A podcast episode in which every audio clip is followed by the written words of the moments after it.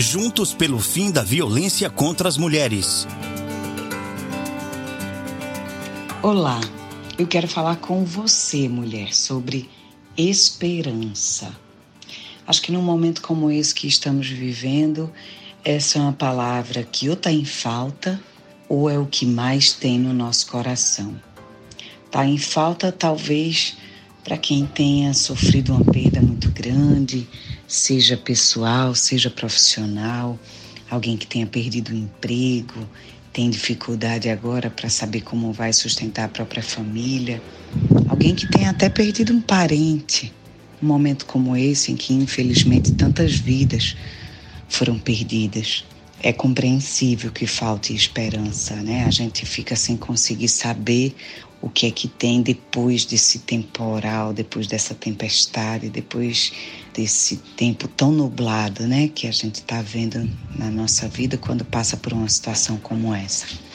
Mas por outro lado, quando a gente passa a ter enfrentar situações difíceis, é quando mais a gente se apega à esperança, porque a gente precisa acreditar que vai melhorar. Senão a gente para e desiste senão a gente não vai para lugar nenhum. E é a esperança que nos dá essa certeza, é a esperança que nos move, é a esperança que nos faz mudar de atitude, tomar novas iniciativas, buscar novos caminhos.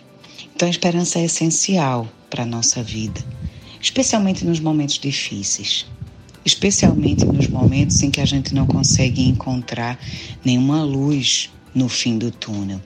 Eu sou cristã. Eu tive o privilégio de ter sido apresentada ao Evangelho desde cedo, desde muito pequena. E eu fui criada por cinco mulheres e nenhum homem. E essas cinco mulheres muito fortes, cada uma com as suas particularidades, cada uma com as suas características, elas sempre me ensinaram a ter esperança. A vida não foi fácil, não é fácil, sempre vamos ter dificuldades. E todas essas mulheres sempre me fizeram lembrar de algo que o próprio Cristo disse: Olha, não vai ser fácil. No mundo tereis aflições. Vocês vão ter que enfrentar muitas dificuldades. Mas tenha bom ânimo, tenha esperança, se anime. Eu consegui vencer. Isso particularmente me traz muita esperança, porque quando a gente para para ouvir o que Jesus Cristo disse, ele não diz: "Venha para perto de mim que vai ser tudo lindo e maravilhoso". Não, ele nunca disse isso.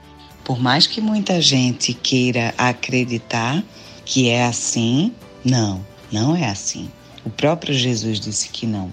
Mas o próprio Jesus também disse: ó, fique firme, vamos, estamos juntos. Eu venci, você também pode vencer.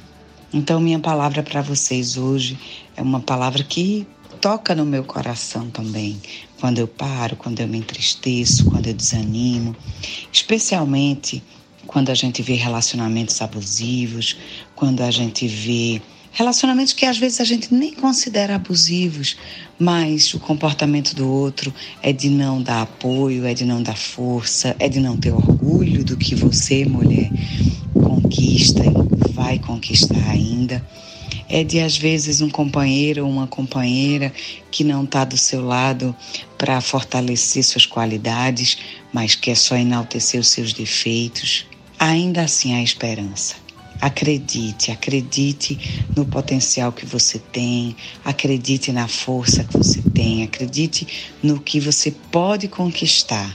E não deixe que as palavras negativas dos outros ditem quem você é. Você não é o que os outros querem que você seja. Você não é o que os outros dizem que você é. Você é o que você é. Busque essa essência dentro de você e mantenha firme a esperança. Se isso lhe ajudar, lembre-se das palavras de Cristo. Vai ser difícil, mas siga firme. Eu estou com você. Se eu venci, você também pode vencer. Meu nome é Isli Viana, eu sou jornalista e essa é a minha mensagem de esperança para você.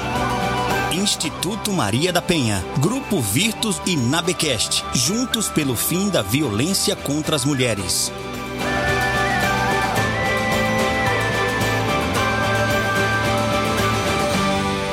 Família Basquete.